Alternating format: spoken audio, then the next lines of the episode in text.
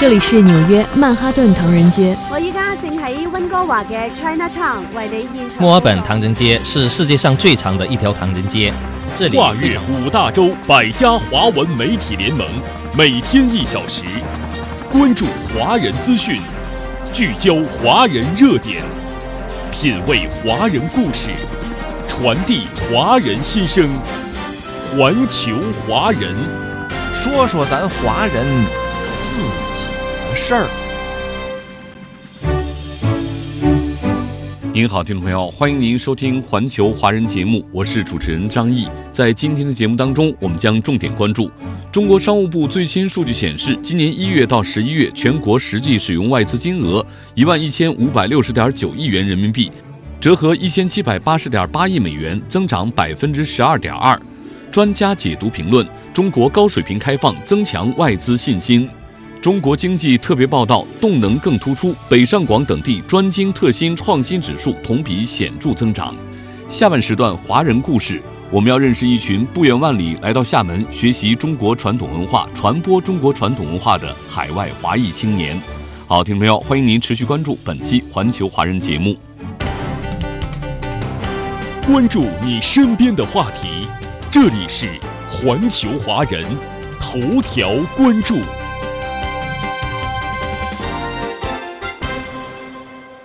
各位听友，中国商务部最新发布的数据显示，今年一月到十一月，全国实际使用外资金额一万一千五百六十点九亿元人民币，按可比口径同比增长百分之九点九，折合一千七百八十点八亿美元，增长百分之十二点二。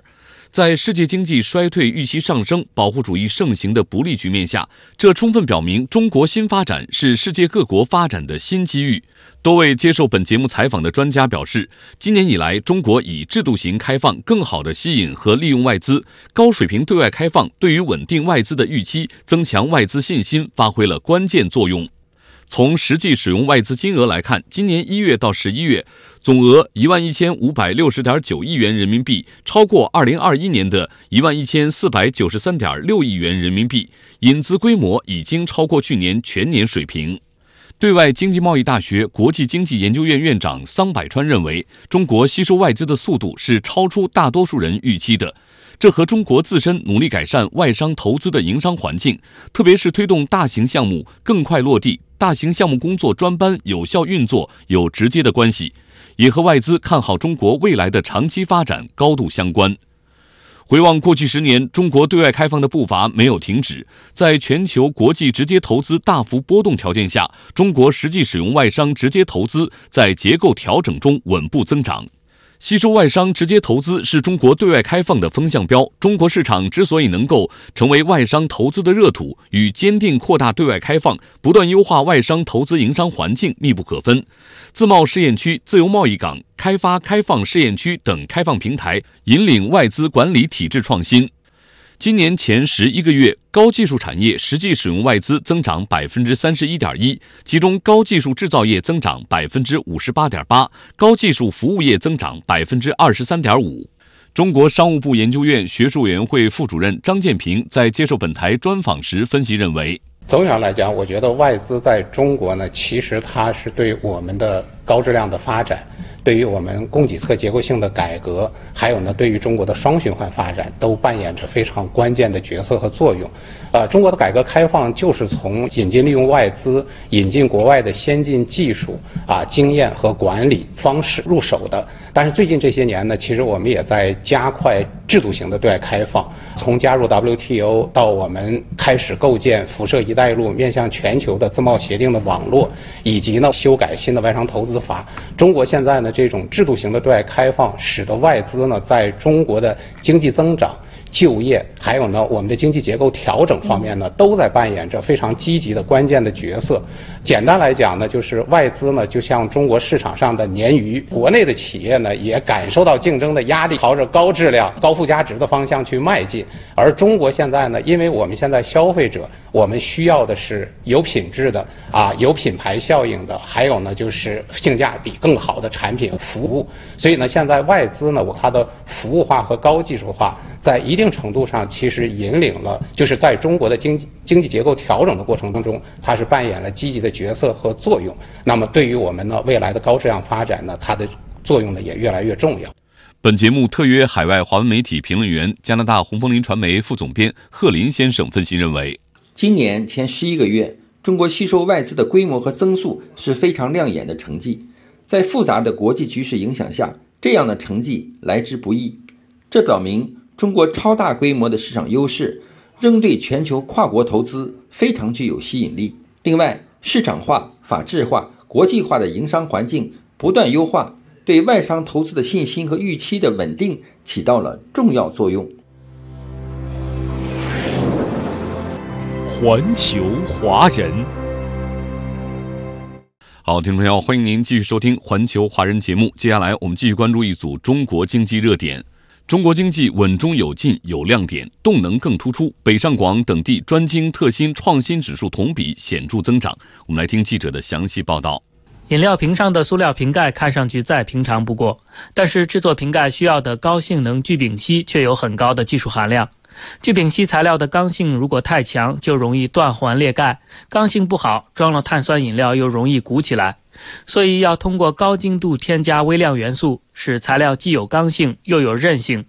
这种新材料以往只有国外厂家能够提供。如今，国内一家材料企业在这个领域开展技术攻关，先后采用十多种微量元素反复试验，用了两年多的时间，填补了这个国内空白。技术人员提到了其中的难度：一个性能拉出来，给很多厂家可能都很容易去解决，但是综合性能放在一起就比较难了。这家材料企业是典型的专精特新企业。二零二二年，这样的企业越来越多。推动我国新材料产业在创新能力、产业规模、集聚效应等方面取得了长足进步。工信部原材料工业司副司长邢涛说：“二零一二年以来，新材料产值年复合增长率超过了百分之二十，在原材料工业占比达到了百分之十五，形成了全球门类最齐全、规模第一的材料产业体系，培育形成以材料为特色的单项冠军企业一百九十六家。”专精特新小巨人企业九百九十八家，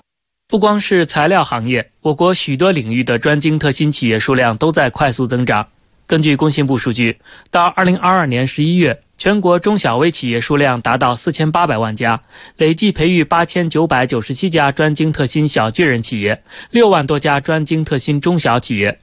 工信部赛迪研究院研究员秦海林说：“专精特新中小企业有力支撑了稳链、强链、补链工作。”专精特新这样的企业呢，实际上就是去解决我们在工业基础一些细分领域上的短板问题，去解决这种卡脖子问题。这些企业呢，创新能力强，市场占有率高，有自己的专业性，来弥补我们在产业环节的一些短板问题。那么，这是我们国家在推动解决卡脖子问题、增强我们工业基础能力的一种重要抓手。走专精特新之路，成为企业抢占国际市场的有效路径。在不久前举行的第二十四届中国国际高新技术成果交易会上，深圳四十三家国家级专精特新小巨人企业首次组团参展。一家企业带来的六轴十二旋翼无人机一亮相就吸引了很多人围观。整机采用的是十二 K 的碳纤维，这种材质的特点呢是自身的重量轻，强度刚度非常大。然后呢，我们加装了 RTK，可以实现三星七频的精准定位，支持北斗。然后呢，载重量最大的可以达到二十五公斤，续航时间可以达到一个小时。在专精特新企业的引领下，深圳无人机产业持续做大做强，消费级无人机已经占全球百分之七十的市场份额，工业级无人机占全球百分之五十的市场份额。根据工信部赛迪研究院的统计。截止到二零二二年十月，我国专精特新创新指数为一百一十点九，比去年同期增长百分之十二。从区域看，北京、上海、广东等地创新动能突出，创新指数同比增长都超过百分之二十。二零二二年，各地各部门各类机构纷纷推出新的政策措施，支持专精特新中小企业发展。比如在融资方面，北京证券交易所副总经理李永春说。针对创新型中小企业发展过程中的规律性问题，制定专项的审核方案，突出精准和包容，发挥新三板培育功能，鼓励更早、更小、更新的企业提早进入市场，边规范边发展边融资边上市。作为中国经济的新动能，专精特新企业2023年的作用将更加突出。工信部已经印发暂行办法，建立了优质中小企业梯度培育体系。暂行办法提出，各级中小企业主管部门应强化优质中小企业的动态管理，建立健全有进有出的动态管理机制。“十四五”期间，努力在全国推动培育一百万家创新型中小企业，十万家专精特新中小企业。一万家专精特新小巨人企业，工信部中小企业局局长梁志峰说：“展望未来，我国内需市场巨大，要素保障充足，产业配套体系完善，新型城镇化和乡村振兴还蕴藏着巨大的发展空间，中小企业发展前景更加广阔。下一步，我们将不断完善惠企政策体系。”强化精准服务，支持广大中小企业创业创新，培育更多的专精特新企业，促进中小企业健康可持续发展。各位听友，新年临近，节日氛围日渐浓厚。中国文化和旅游部将举办二零二三新春旅游推广活动，丰富文化产品供给，让旅游迎春、休闲过年成为人民群众美好生活的生动体现。我们来听总台记者张慧娟的详细报道。在文化和旅游部昨天举行的新闻发布会上，文化和旅游部资源开发司一级巡视员王鹤云说：“针对即将到来的元旦和春节，文化和旅游部门在促进旅游消费和市场供给方面将有一系列举措，供需两侧将同时发力。在消费引导方面，已组织开展打卡旅游休闲、打开欢乐春节二零二三新春旅游推广活动，鼓励各地推荐更多休闲游。”微度假等周边游产品，推动旅游景区、旅游度假区、旅游休闲街区、乡村旅游重点村镇等因地制宜做好春节假日市场供给，推出具有冬季特色的休闲体验项目，开展丰富多彩的旅游休闲和民俗活动，依托十二家国家级滑雪旅游度假地，组织开展欢乐冰雪旅游季活动，把旅游迎春。休闲过年作为人民群众美好生活的生动体现。在市场供给方面，文化和旅游部将推出新一批国家级滑雪旅游度假地，更好引导户外休闲运动等新业态发展，指导各地持续加大乡村旅游、工业旅游、冰雪旅游、海洋旅游、度假休闲旅游等特色产品供给。节日期间，各类乡村村晚、民俗演出、展览巡演等将丰富群众文化生活。文化和旅游部公共服务司副司长朱博介绍，二零二三年全国春晚示范展示活动将紧扣启航新征程。幸福中国年主题，采取各地一体联动、线上线下融合方式，推出饱含浓浓中国味儿的春晚系列产品。目前，三十一个省区市和新疆生产建设兵团共申报七十多个春晚举办地，作为线上线下联动的示范展示点，展现新时代新农村的新面貌，进一步助力乡村振兴和文明乡风建设。国家公共文化云。央视频等平台持续打造“云上春晚”专题，让广大群众可以足不出户，一站式、全景式欣赏全国各地的春晚节目，云游各地乡村。春节既是重要的传统节日，也是国家级非遗代表性项目。在二零二三年春节非遗宣传展示活动中，文化和旅游部将支持与春节相关的非遗项目全面开展活动。文化和旅游部非物质文化遗产司副司长李晓松举办“文化近万家”视频直播家乡年活动，支持网络平台集中展播非遗年俗视频，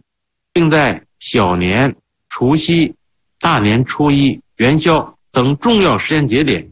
推出赶大集买年货、晒团圆年夜饭、舞动中国龙、点亮中国灯等话题讨论直播活动，发动年俗非遗项目所在地的非遗保护机构、保护单位和非遗传承人用镜头记录年俗非遗传承活动，在网络平台直播或视频展播，让人民群众云端感受中国年氛围。好，我们再来关注中国物流运行情况。中国物流与采购联合会二十八号公布今年一到十一月份物流运行数据，受国内外多种因素影响，十一月份物流恢复势头有所减弱，各领域物流需求都有放缓，但是物流行业韧性也进一步显现，有效保障了产业链循环和民生供给。我们来听总台记者王毅群的详细报道。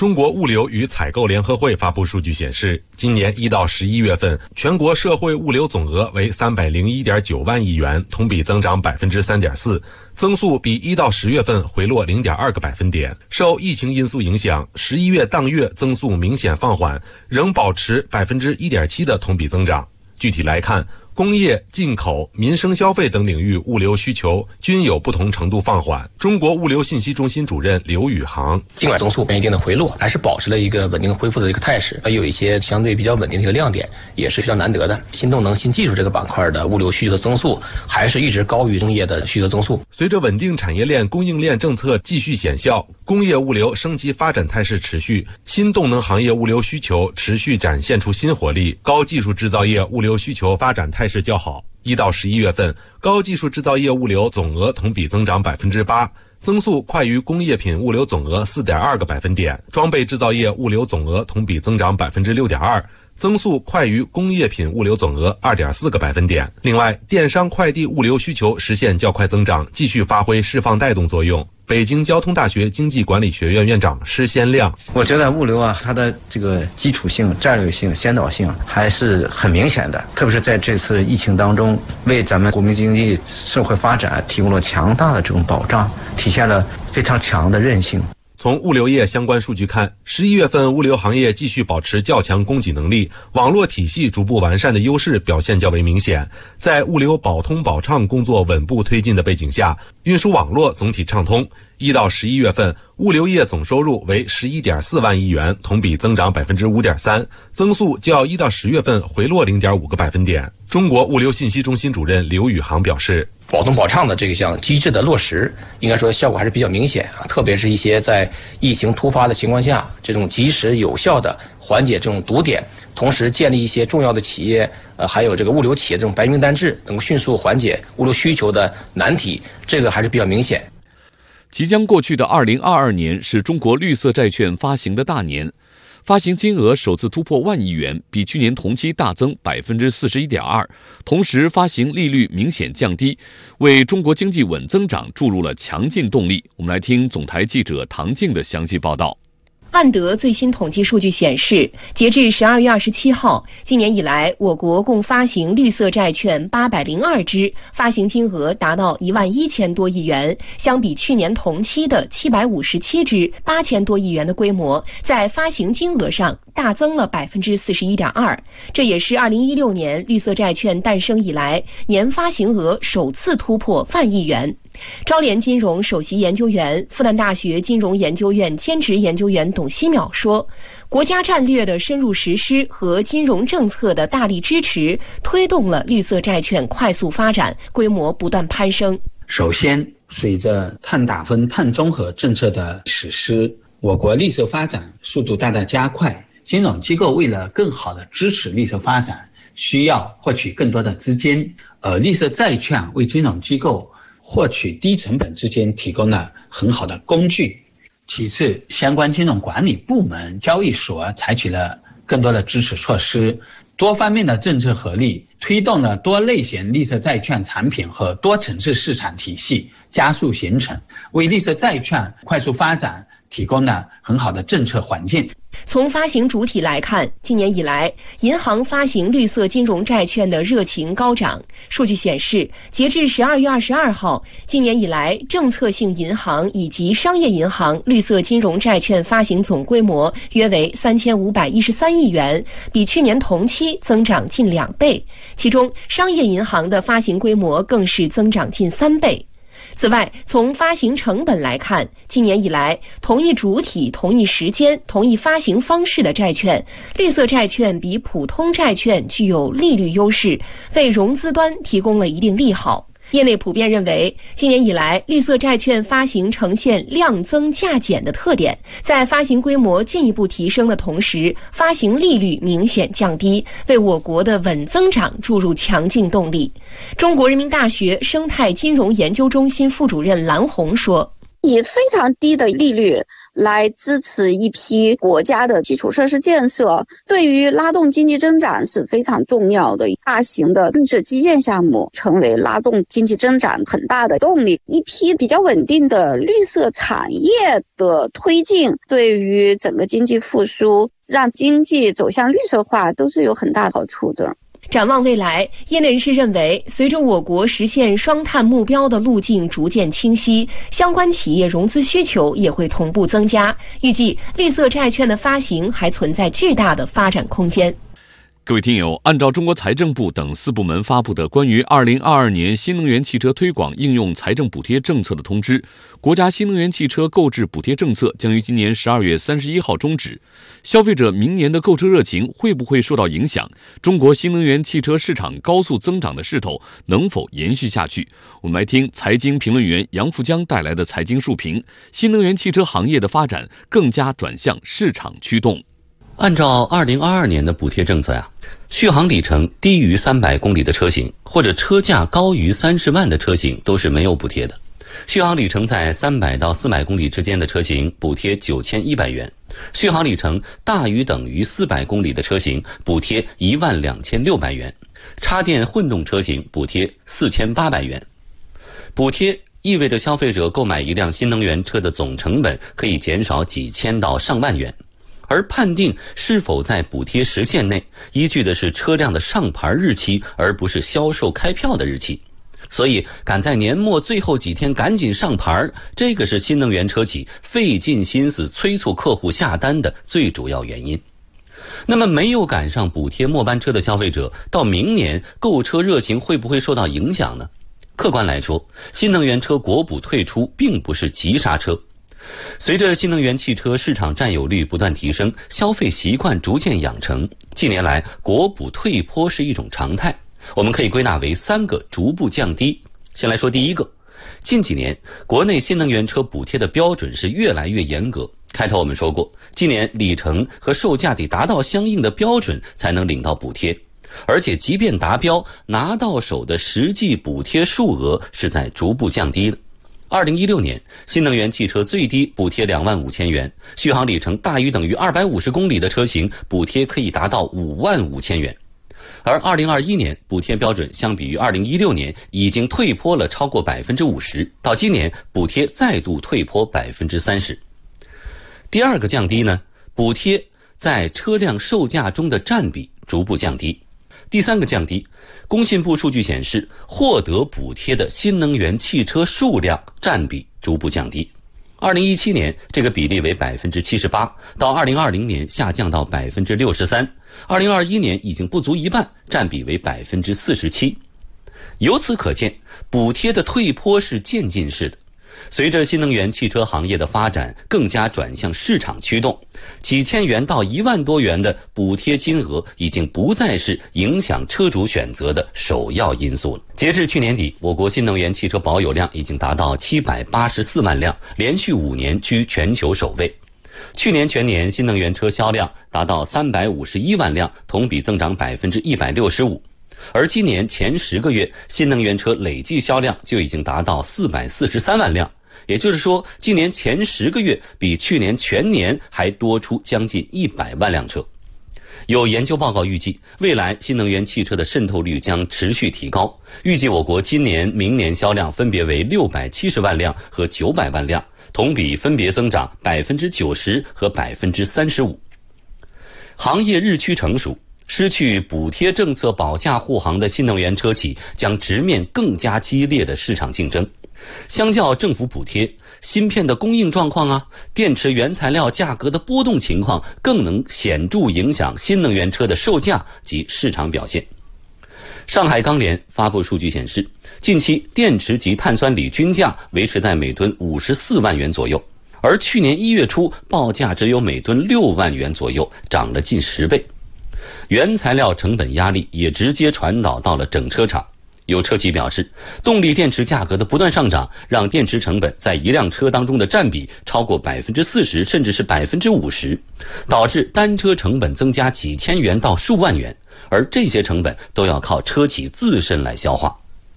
因此，车企当中谁对于供应链和成本的把控能力更强，在竞争对手都在涨价的时候，谁涨得更少，谁就更有可能脱颖而出。而反之，研发水平不高、市场开拓能力不强、更加依赖补贴的企业，则更有可能在市场竞争当中出局。洗牌的过程也是优胜劣汰的过程。好，听众朋友，您收听的是环球华人节目，稍后欢迎您继续关注我们的节目。环球华人。